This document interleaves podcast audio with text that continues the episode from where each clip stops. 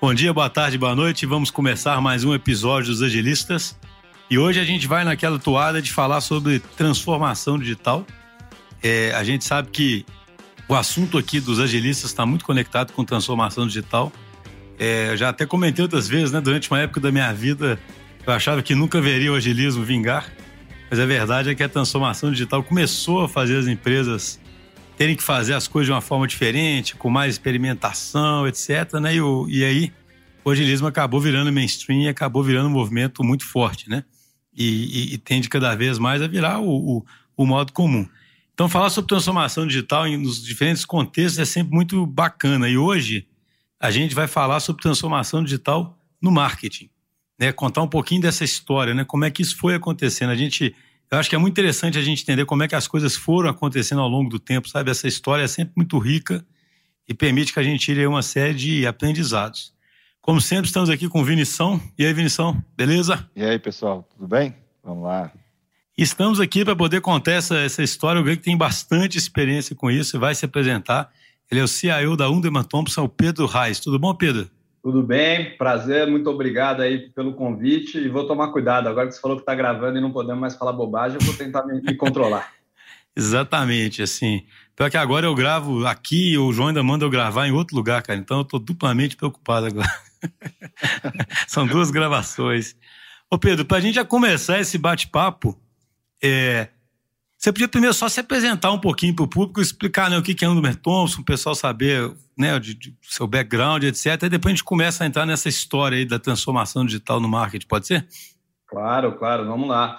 Bom, pessoal, é, olá a todos. Eu sou o Pedro Reis, sou CEO da Waneman Thompson. A Waneman Thompson é uma agência que nasceu da fusão de duas outras agências, da Wanderman, que era uma agência com um perfil bem digital de dados e performance, e a Thompson, que é uma agência com perfil bem criativo, construtora de marcas. E aí a gente fez essa junção, são duas agências globais, parte do grupo WPP, são mais de 20 mil pessoas no mundo, justamente para lidar com os novos desafios do marketing e do crescimento, que não estão mais tão separados como tiveram no passado. Né? Eu acho que é um pouco sobre isso que a gente vai, vai conversar hoje, mas eu hoje toco essa, essa agência, uma das mais tradicionais e maiores agências é, do, do mundo e do Brasil também, e com muito orgulho construindo o futuro dela, que está muito ligado ao futuro das tecnologias, das pessoas, das novas oportunidades. Interessante, então a própria Underman Thompson já é resultado né, da necessidade de, de haver mudança. Só, só uma coisa, essas duas agências então eram, eram super antigas, já existiam há muitos anos? Como é que é? é? A Underman era mais recente ou não? A Wanderman era mais recente do que a Thompson. A Thompson é, ela tinha mais de 100 anos, foi, foi acho que a primeira grande agência de publicidade do mundo. A Wanderman estava ligado ao, ao nascimento do marketing direto e o começo disso na década de 50 nos Estados Unidos. Então eram, eram agências bem com muita história, com muito legado, mas que vieram se transformando ao longo do tempo, né? E a transformação não para. E a, essa fusão é resultado dessa transformação que não para, mas nunca parou a transformação em nenhuma das duas antes. Ou seja, já, já estavam lá na época do Mad Men já, né? É, fazer essa piadinha. Você é o ouvinte do... Com certeza, o Mad Men, o Math Man e todos os outros men que vieram e que virão. Então, conta, conta essa história pra gente, Pedro.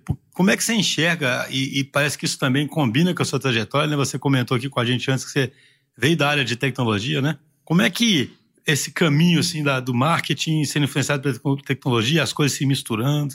Cara, eu, assim, eu não vim exatamente da tecnologia, minha história é bem casual, como acho que a maioria das histórias acabam sendo meio casuais. É, eu tava, eu sou administrador de empresas de formação e muito por acaso é, mandei meus currículos para todo mundo que anunciava no, no quadro verde lá da faculdade é, e fui chamado para uma entrevista. Na época eu mandei para banco, consultoria, todo mundo que estava contratando, indústria, e tinha um cartazinho no canto, isso era fim da década de 90, que estava escrito assim: quer, quer trabalhar de bermuda? Mande um e-mail para a gente. Olha e aí eu mandei. e me chamaram para entrevista. Eram, sei lá, meia dúzia de pessoas no escritóriozinho na Rua Augusta, em São Paulo, que estavam lançando um site de entretenimento.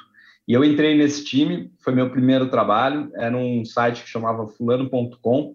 Era, o, era a bolha da internet no Brasil acontecendo. Ele era um site de entretenimento, mas que tinha uma premissa tecnológica muito interessante por trás, genial, na verdade. Não fui eu que inventei, então eu posso falar tranquilamente. Ele era um site onde você jogava em troca de pontos para ganhar prêmios, mas ele era um site logado, registrado, que era uma coisa que não existia muito naquela época. A internet era bem estática. E ele construía uma base de dados sobre o comportamento de cada um e tinha construído um ad server, que era uma, uma tecnologia para você entregar publicidade segmentada. é isso, hein? Olha só. Era, era muito sofisticado, muito à frente do tempo. Né? São conceitos que alguns anos depois foram muito dominantes. O Fulano foi um projeto de muito sucesso. A gente ali no, no começo dos anos 2000 tinha 15% do tráfego da internet brasileira era, era nosso, assim, era, era muito forte. Ganhou prêmios globais de retenção de usuários e coisas assim mas era um modelo de negócio da bolha. Então, eu entrei lá, eram meia dúzia de pessoas, um ano e pouco depois eram 150 pessoas, e de repente acabou, o negócio desapareceu do dia para a noite. E aí a gente reinventou coisas que a gente fazia lá dentro na forma de novos negócios. Hoje chama-se de pivotar, na época não, não, não chamamos assim, a gente estava tentando sobreviver. E uma das coisas que a gente fez foi falar assim, bom, a gente sabe fazer o site, né? A gente sabe fazer nosso site. Vamos fazer site para os outros. E aí abrimos uma divisão lá do fulano, que era a divisão business. Na época a gente abriu várias divisões. Abriu uma divisão de dados, uma de e-mail marketing. Mas essa era a divisão business do fulano, que a gente chamou de FBIS. E a FBIS depois se mostrou o nosso negócio maior. Né? Começou como um, uma produtora, fazendo sites, e foi evoluindo virou uma agência, uma agência digital, depois entrou em mídia, em dados, virou uma agência de publicidade, vendeu, vendemos para o grupo WPP e aí essa foi a história. Mas a minha relação com a tecnologia era porque naquela época quem construía os sites, né, tinha os designers, os, os pessoal de produto e os programadores. E programador, há 20 e poucos anos atrás, não falava a mesma língua do resto da, da comunidade que habitava o planeta, né? E hoje não, hoje acho que todo mundo tem um pouco mais da linguagem, é uma coisa mais comum, mas naquela época eu, eu era um cara que fazia essa interface. Fazia a ponte aí.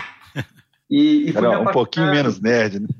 É, então eu, eu, eu entendia o suficiente, conseguia falar com eles, não, não me deixava enganar tão facilmente, e assim eu fui entrando e por muito tempo trabalhei liderando times de desenvolvimento, de tecnologia, e aí aplicando as tecnologias que transformaram o marketing depois. É engraçado esse ponto que você falou aí, do, né, dessa questão do pessoal não fala a mesma língua. A gente já até gravou outros episódios bem famosos aqui, que foram marcantes sobre, sobre isso, né? Que né, o pessoal de TI, tecnologia, muitas vezes eles não são, eles não têm o direito né, de sentar na mesa assim, pelo, exatamente por isso, né? Que parece que os caras são meio alien, né? Os caras não. Só que, igual você falou, né? Hoje em dia, meio que esse negócio inverteu, né? Esse negócio agora é, agora é o contrário, a galera que de negócio, se não sabe falar, não, não entende muito bem algumas coisas, começa meio, tipo assim, ser meio ultrapassado, né? É isso, eu sempre me encantei muito pela habilidade principal ali do desenvolvedor de focar no problema, de, sabe, é, esse foco absurdo em deixa eu entender o problema e desenhar as soluções. Eu acho que é uma qualidade tão incrível mas ela ficava presa dentro de uma linguagem que ninguém mais conseguia entender. É, então, acho que há 20 anos atrás, e por muito tempo, né, pessoas que conseguiam fazer essa ponte tinham uma facilidade boa assim nesse mundo da internet começando, e foi assim que eu acabei construindo a minha carreira. Legal. Uma outra coisa que a gente já até teve algumas, alguns episódios relacionados a, a marketing, né? Uma coisa que eu, que eu lembro de ter perguntado a alguns deles que que é sempre interessante a visão assim diferente de pessoas diferentes, é o seguinte: a gente, né, o podcast aqui ele é tem o tema central aqui do agilismo, né? E no agilismo tem um tem um pressuposto ali de que você muitas vezes o problema é complexo e você não sabe, você não consegue estabelecer, um, estabelecer uma causalidade muito forte, tipo assim, pô, isso aqui eu tenho certeza que vai dar certo. É, porque é uma coisa nova, é um produto que não existe, é uma, uma demanda, uma necessidade que às vezes você está até tentando criar, que ela não existe ainda, você está tentando ajustar, você está tentando focar, você está tentando nichar, etc. E tal. Então, isso parte do pressuposto que a forma de você descobrir o que você vai fazer, o que está dando certo, é via experimentação. Né? Então, você vai né, meio que na tentativa e erro. Como é que funciona isso quando é, você tem algumas demandas é, do ponto de vista de marketing em que você tem a responsabilidade do que a marca está contando. É, é possível ser ágil nesse sentido que eu falei, de tentativa e erro? Como é que fica a responsabilidade da, em relação à questão da marca? Quais são as estratégias usadas?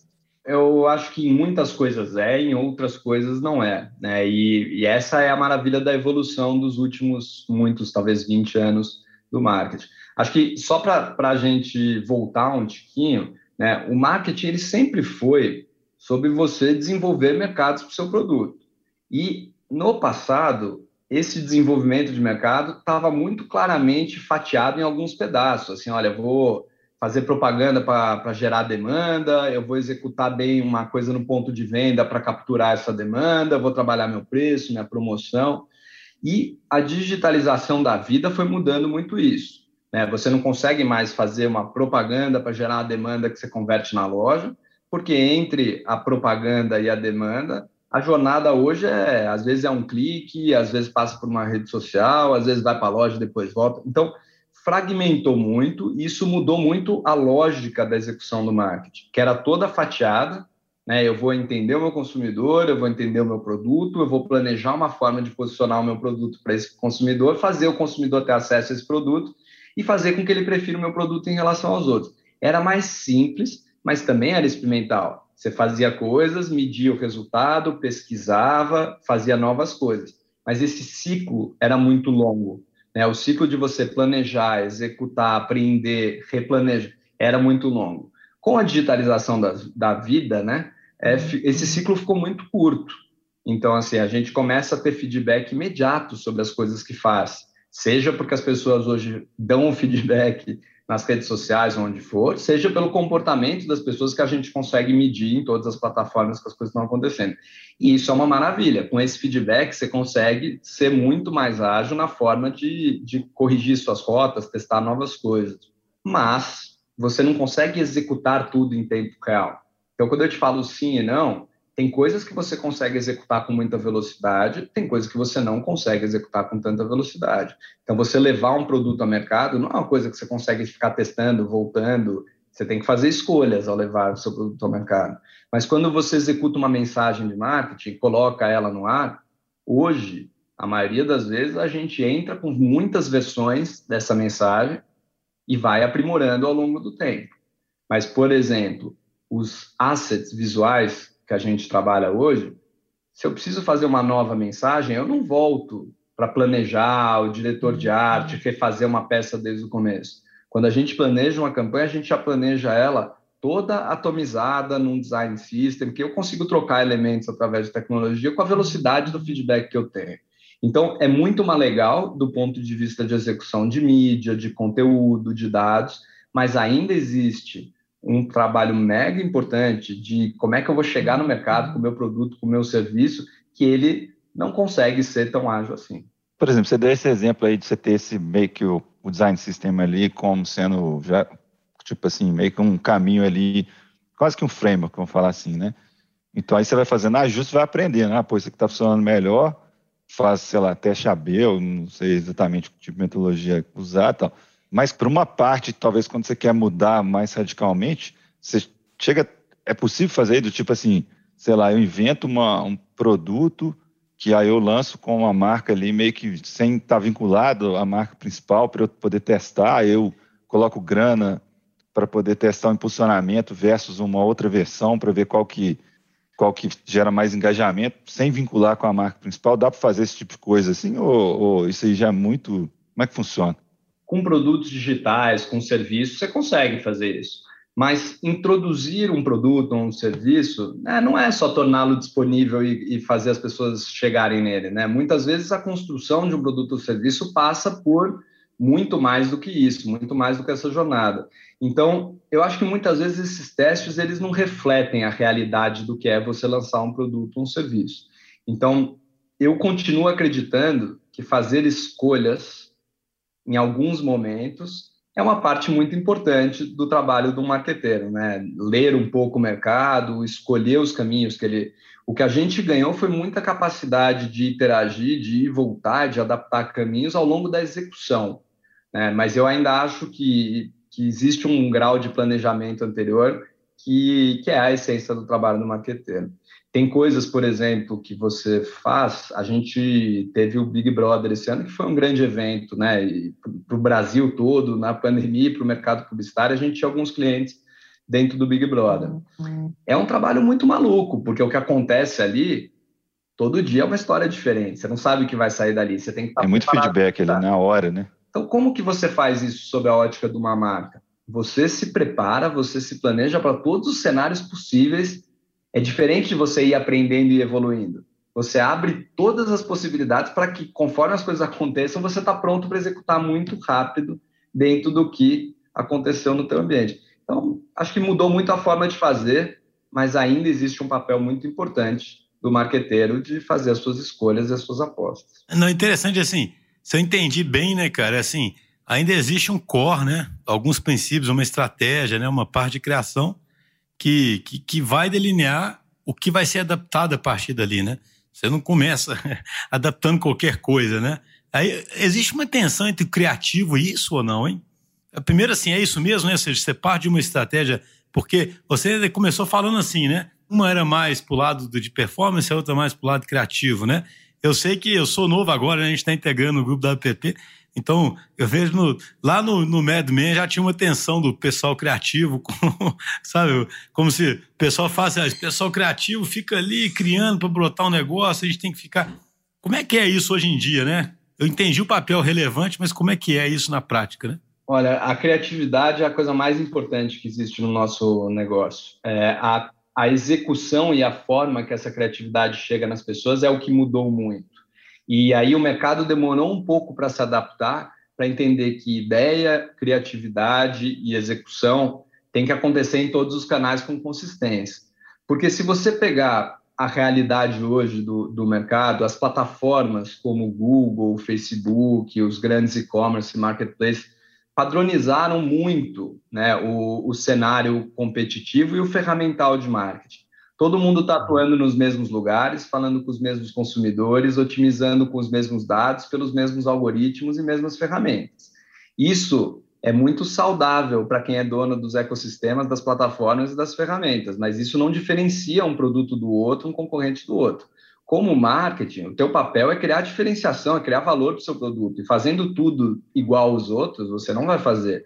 E esse é o papel da criatividade no nosso mercado que nunca vai mudar uma história bem contada, uma mensagem que é, atravessa esse mar de mesmice, isso tem um papel mega, mega importante. As pessoas tendem a ler criatividade e tecnologia como forças opostas.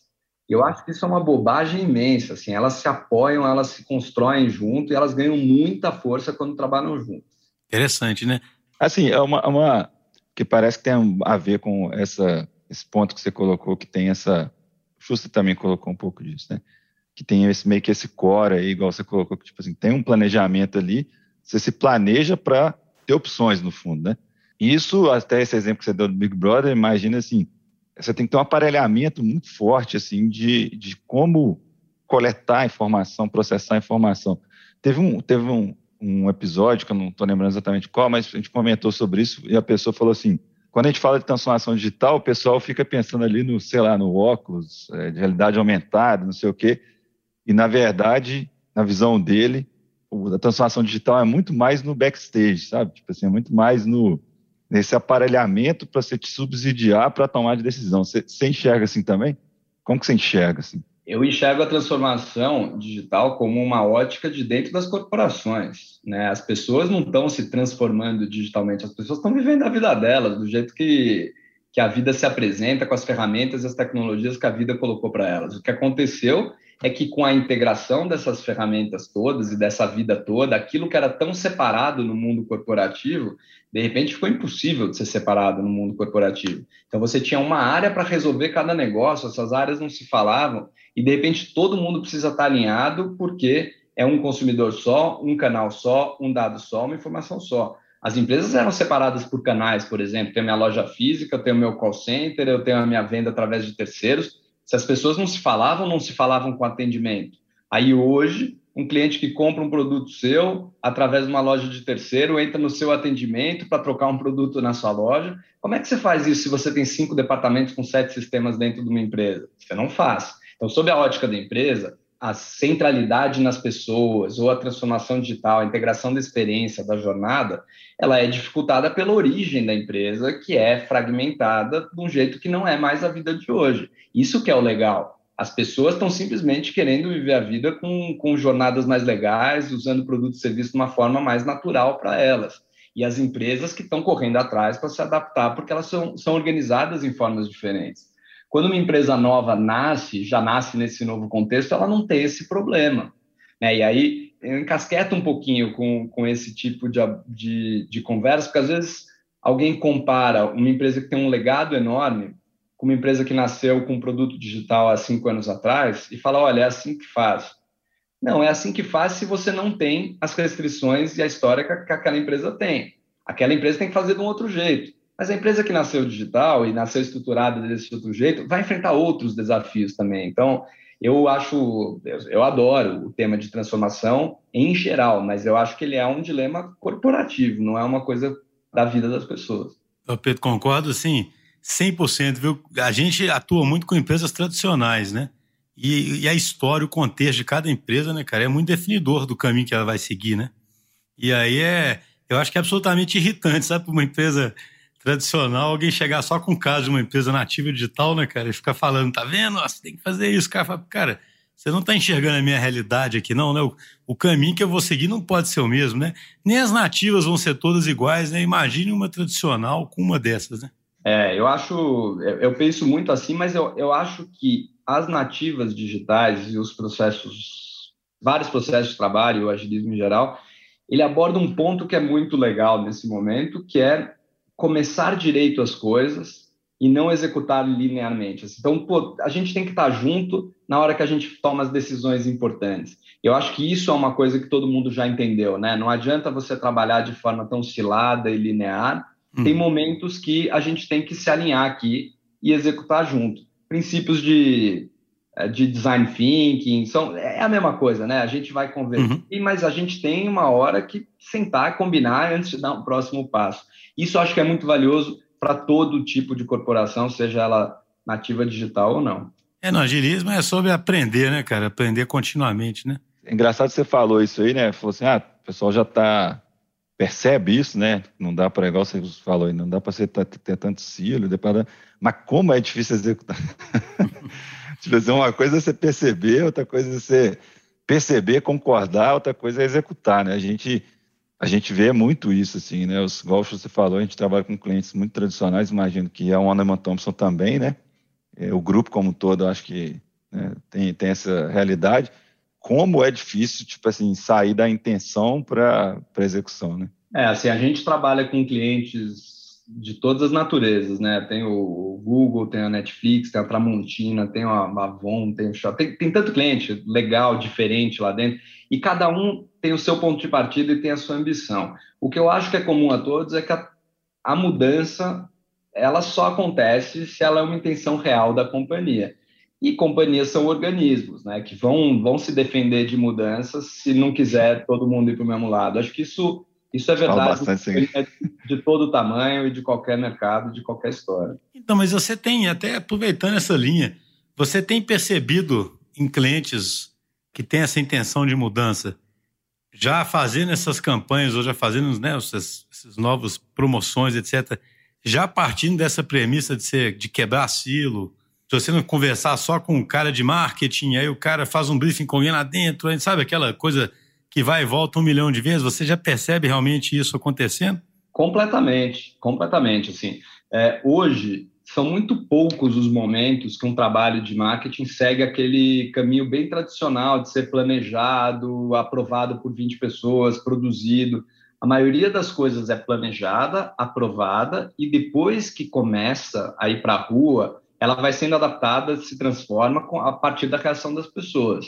Nesse momento, não dá tempo né, de percorrer todos os caminhos, todos os steps de aprovação e falar com todo mundo. A maioria das empresas, por mais tradicionais que sejam, já estão acostumadas nesse momento a definir putz, até onde dá para errar, até onde dá para arriscar, quem que vai ter uma palavra final sem precisar alinhar com todo mundo, e a gente já começa os trabalhos com tudo isso definido, porque senão você não consegue reagir, né? não dá tempo de reagir. Se você não reage, aí você morre. É interessante, né? Ou seja, o ambiente também está estimulando a mudança estrutural, né? Para poder compor esses times com capacidade de, de responder mais rápido, né? Porque, assim, se eu entendi bem, igual, assim, é até interessante você poder contar um caso, se for possível, assim, há 20 anos atrás, sei lá, era um mundo mais estático que você se planejava, esperava, fazia. Era... Agora, tudo bem, você continua tendo um criativo ali. Os canais eram bem, muito bem definidos, né? Tipo assim, tinha quase. É, que... tudo, era, é, tudo era mais previsível, né? Tinha menos jornadas, e agora, né? Como é que você contaria essas duas histórias, assim, entendeu? Pra, tangibilizando dois clientes, por exemplo, né? Dois possíveis casos, assim antes de entrar em casa, eu já penso em alguns aqui. Você, todo mundo deve ter lembrado daquela tirinha que falava que, ah, eu tenho certeza que metade do meu investimento em marketing funciona, eu só não sei qual metade. Né? Era, esse era o marketing velho. Eu estava uma vez numa mesa de, de debates sobre marketing, comunicação, e estava o Condzilla, né, o, o Conrad lá, o Condzilla na mesa. E alguém perguntou para ele assim, falou, oh, Conde, em que momento da história você acha que o marketing perdeu a comunica perdeu a conexão com as pessoas, né? A publicidade perdeu a conexão com as pessoas. E a resposta dele foi genial, como ele costuma ser. Ele falou assim, meu amigo, em que momento você acha que a publicidade teve conexão com as pessoas? é, o fato de que a gente não podia no passado medir o que acontecia, não tinha canais para as pessoas responderem, não quer dizer que estava tudo certo, né? Tinha uma certa ilusão de que a gente planejava uma coisa, aprovava essa coisa, executava essa coisa e que tinha sido tudo um sucesso. Na verdade, não se sabia. E, não, e vocês mesmos premiavam essas coisas, não é? Eu falo assim, né?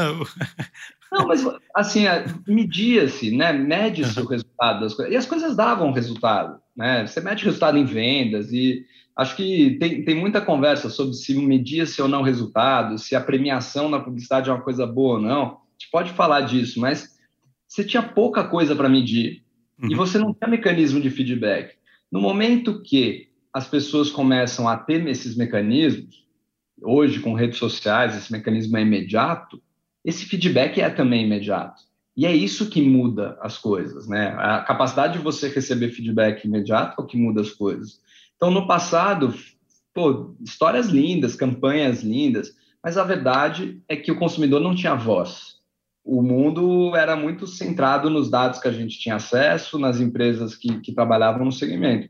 E agora mudou. Agora você coloca uma coisa no ar e imediatamente essa voz do consumidor começa a conversar contigo. E essa é a parte mais legal, eu acho. Pessoal, queria lembrar a todos que estão nos ouvindo que os episódios de Os Agilistas também estão disponíveis no YouTube. Lá você assiste esse e outros episódios, além de ter acesso ao conteúdo de nosso podcast de forma visual Além de nos ouvir, agora você pode nos assistir. É só procurar Os Agilistas, se inscrever e ativar as notificações para receber nosso conteúdo em primeira mão. Mas e o outro lado dessa moeda, Pedro, que eu tenho uma curiosidade sobre isso, né? Como é que a marca mantém a legitimidade dela, né? A, não a legitimidade, a, os princípios dela mesmo, né? Porque você corre um risco de ficar respondendo a tudo ali, né? A rede social é uma, é uma coisa louca, assim, né? E pode ir equalizando todo mundo, né? Como é que faz para receber o feedback, mas se manter fiel ao que te diferencia ou que você acredita no meio desse mundo tão. Mas acho que esse é o ponto mais estrutural do marketing de hoje. Ele não tem nada a ver com o digital, mas ele foi muito movido pelo digital. Tem que ser verdade, ponto. Então, assim, a, a marca tem que ter uma atitude, a marca tem que ter responsabilidade com as suas promessas, a, a empresa tem que ter compromisso com o que a marca faz e antes não era necessariamente assim. É, tem várias histórias.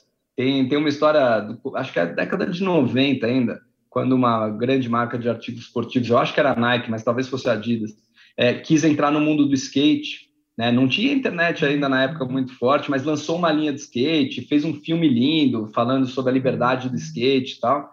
E o pessoal do skate ficou meio pistola ali, porque achava que a marca não tinha legitimidade para atuar nesse, nesse mercado e foram andar de skate na frente da sede da empresa. E foram expulsos pelo segurança, filmaram isso, tiraram foto e puseram em todas as revistas de skate. E fiasco, né? Porque não era verdade. Tinha uma oportunidade de mercado, mas a marca não acreditava naquilo. Hoje, esse tipo de coisa não dura um segundo. As marcas são cobradas pelos seus compromissos, pelas suas atitudes, o que exige que o marqueteiro tenha muita clareza de assim quem sou eu, no que que eu acredito e compromisso com o que faz. O que eu acho que faz o marketing hoje uma disciplina muito mais interessante do que ela era no passado. Até dentro, desse tema aí, né? Recentemente eu fiquei lembrando aqui, eu assisti um podcast, eu esqueci o nome, um podcast famoso dos Estados Unidos. Tá esquecendo tudo, hein? Você tá ficando velho, hein, bicho? Eu tô parecendo sério, bicho. Mas o, a pessoa lá, ele estava discutindo sobre, tipo assim, ó, essa é uma discussão bem, bem, na minha visão, pareceu bem importante, assim, sobre um balanço entre a coisa ser funcional, tem um pouco a ver com o que você falou, em relação ao incentivo que existe, tipo assim, não importa se é funcional, importa, tipo assim, se aquele negócio gera mais visões, gera mais. Porque o marketing é remunerado por isso, não é remunerado por. Por exemplo, assim, você pega um joguinho, sei lá. Muitas vezes você não vai ficar melhorando o joguinho porque funcionalmente ele é mais legal. Você vai ficar meio que fazendo uns testes AB ali, vendo o que, que é mais vicia mais, entendeu? Assim, você acha que a gente está caminhando para esse negócio ficar um pouco mais balanceado, baseado na fala que você falou antes, dessa responsabilidade? Eu, eu acho que hoje esse lado da otimização ele é muito importante no marketing. É, então, assim, como você vai otimizando o joguinho para as pessoas jogarem cada vez mais, você vai otimizando as suas campanhas, as suas estratégias, seus conteúdos para que cada vez mais eles sejam efetivos. Eu falo efetivos porque muita gente otimiza pela métrica errada. Então, por exemplo, muitas das campanhas em vídeo hoje na internet são otimizadas de acordo com os índices de audiência, assim. Então, pô, se a pessoa, você faz um vídeo com uma certa secundagem lá, e as pessoas vão abandonando nos segundos do começo, a otimização vai te dizer para diminuir teu vídeo. Será que é isso que você precisa fazer? Ou você precisa fazer um vídeo mais legal, com conteúdo que as pessoas queiram assistir? Então, acho que tem duas coisas. Uma é como que eu otimizo tudo que eu posso, né, com as ferramentas que existem. Mas, cara, o que, que eu quero falar? O que, que eu quero fazer? E ter certeza que eu estou conseguindo comunicar essa mensagem. É, eu gosto muito de pensar é, que marca tem um papel muito, muito importante neste mundo de dados, esse mundo de performance, mais até do que antes. Pensa, por exemplo, companhias aéreas. Hoje mudou, né? Ficou um cenário mais difícil, mas virou um lugar de competição absolutamente plano, né? Todas as companhias aéreas com todas as informações de preço, de horário disponíveis em um clique. Não tinha um motivo para você pagar um real a mais para viajar de um lugar para o outro do que você precisaria. E conscientemente, as pessoas falam assim: eu escolho a minha companhia aérea pelo preço, pontualidade, segurança. E aí, você tinha companhias que não eram as melhores em preço, pontualidade, segurança, vendendo passagens por 20%, 30% mais que as outras, num cenário de competição nivelada, porque no imaginário das pessoas existe um valor ali que está além do transacional. Então, hoje, o marketing tem que fazer as duas coisas. Como é que eu me posiciono e construo esse valor que não é transacional, essa crença, essa fé que as pessoas vão ter no meu produto e serviço, mas como é que eu otimizo com todas as ferramentas que existem para garantir eficiência do meu investimento? São duas coisas. Eu achei interessante demais isso que você falou de. Não tinha pensado por esse lado, né? Eu sempre fiquei olhando para a faceta de que pode haver um nivelamento ruim, né? Uma pressão pelo, pela performance ali. Mas, por outro lado, tudo está muito mais transparente, tudo está muito mais exposto, né? Então, o papel de alguém que, sei lá, descobre realmente a personalidade dessa marca e sabe atuar para mantê-la, né? Nos momentos bons, nos momentos ruins, né? Fazer a história ficar coerente, ele ficou ainda mais importante nesse mundo, né? Isso é interessante. Por isso que as duas coisas são importantes, que isso sozinho também não adianta, né? Porque você tem que ter o desempenho e chegar, né, nos canais. Né? Eu confesso também, nunca tive uma reflexão nesse viés aí, não. E eu acho que cada vez mais as pessoas vão valorizar o, o seu consumo como um ato quase político ali, assim. Você entende que o teu consumo é uma escolha e que essa escolha está financiando coisas. Então eu vou botar o meu dinheiro em coisas que eu quero financiar. E eu quero saber quais são os compromissos dessas empresas. Eu acho que cada vez mais a gente vai fazer esse tipo de escolha conscientemente e vai escolher comprar produtos e serviços de empresas que você acredite. Agora, por mais que você acredite, goste e tal, se a empresa te dificulta a jornada, se a experiência é ruim, você vai abandonar. Né? Então, esse que eu considero que é hoje table stakes, assim, quem fizer mal feito, não for bem usável, a experiência não for fluida, não for, tá fora do jogo. Quem otimizar usando tecnologia, dados, tá fora do jogo. Fazer tudo isso muito bem feito é sinal de que você vai crescer? Não, não é. Não vai crescer só fazendo tudo isso mega bem feito. Crescer, você precisa se conectar com as pessoas, você precisa achar novos mercados, você precisa criar novos hábitos.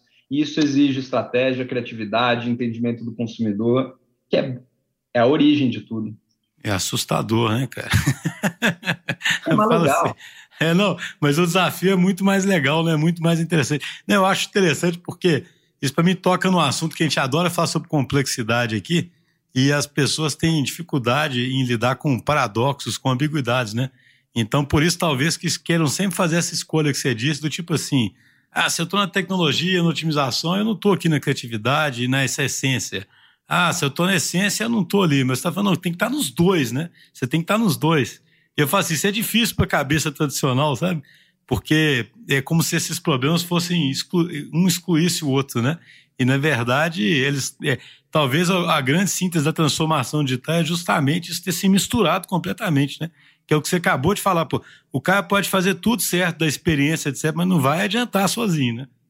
A gente pode medir hoje cada clique, cada tempo, cada reação, mas você não mede o porquê. Né? Você não consegue medir por que, que a pessoa fez aquilo. Você consegue saber o que, que ela está fazendo, mas o porquê, você vai ter que se aprofundar, você vai ter que tentar, você vai ter que, muitas vezes, apresentar para as pessoas alternativas e opções que elas não estavam nunca nem considerando. Acho que o Steve Jobs sempre falava isso na criação de produtos e serviços, que, pô, se eu perguntar para as pessoas, elas querem a mesma coisa. Não vou perguntar. Eu vou fazer o que eu acho que, que tem que ser feito. Vai querer o cavalo mais rápido? É, as empresas, o marketing. Tem que lembrar, nossa missão é crescer, desenvolver novos mercados, novos produtos. Só que hoje isso inclui executar muito bem muitos canais, com muitas tecnologias, com muito... Ficou mais complexo, mas ficou mais divertido, ficou mais potente também e não exclui nada do que era feito antes. Não, excelente, cara. Nós estamos chegando aqui no final. Gostei demais da conversa, cara. Isso é muito inspiradora e muito interessante. Confesso que trouxe essa dimensão nova para mim de pensar no tanto que essa essência ainda é fundamental, né? Eu acho que quem ouvir, acho assim, acho que muita gente já percebe isso, né? Mas seria fundamental. A gente fala para os clientes, né? As pessoas correm muito facilmente atrás de ferramentas, né? Sabe? E aí é fácil reduzir a transformação digital do marketing a usar certas ferramentas que otimizam os canais, né? E é difícil, na verdade, usar a estratégia, a criatividade e isso tudo de forma integrada para criar uma experiência consistente em todos os canais, cumprir as promessas da marca e ainda conseguir tratar bem os feedbacks rapidinho, né? Rapidamente, né? Que é o que está na, que é o que é viabilizado, né? Olha, se eu, se eu puder ainda fazer um comentário final sobre isso, assim, a gente não falou muito, mas uma parte muito grande da minha vida é ferramentas de marketing, a evolução desse ecossistema. E eu sempre tive essa conversa com os clientes, assim, a, a, ferramenta, ela é uma ferramenta para resolver algo. Vamos primeiro só decidir o que, que a gente precisa resolver, depois a gente escolhe a ferramenta. E a mesma coisa com dados. É, todo mundo fala de dados, agora dados, precisamos de dados, dados, dados. Eu sempre paro a conversa e falo assim, uma pergunta antes. Se eu te der todos os dados do mundo na sua mão agora, que decisão que você quer tomar? Aí eu vou achar os dados certos. Mas não vamos sair juntando dados sem saber o que a gente quer decidir. Não vamos sair escolhendo ferramentas sem saber que problema a gente quer resolver. E essas são as essências. Qual é a minha decisão? Qual é meu problema? É... Quando a gente começa direito, sabendo que problema que a gente quer resolver, pô, aí é uma maravilha ter esse ferramental, esse poderio todo. Mas quando a gente sai se armando sem saber o que a gente quer fazer, é uma tragédia tragédia, porque a gente se equipa para operar as ferramentas que a gente não sabe nem para que, que a gente quer. E eu acho que hoje o mundo está buscando um reequilíbrio de menos ferramentas e dados na medida certa para executar uma missão. Mas vamos saber qual é a missão, saber qual é o ferramental e os dados que a gente precisa, e aí bora ao invés de ficar colecionando tudo e depois descobrir o que, que faz. Eu sou bem adepto disso. Ah, excelente, cara. Não tem mais nada a acrescentar. Isso aí vale para tudo que a gente faz também. Esse não fechamento bem melhor que você, viu? então, Pedro, muito Bacana obrigado, demais. cara. Excelente, viu? Adorei a conversa aqui. Também achei bem Espero legal. Espero que a gente muito possa, obrigado. no futuro, gravar outros episódios aí, cara. Grande abraço. Bom, muito obrigado, adorei estar com vocês. Contem comigo aí pro que for. Abraço para todos. Valeu. Valeu.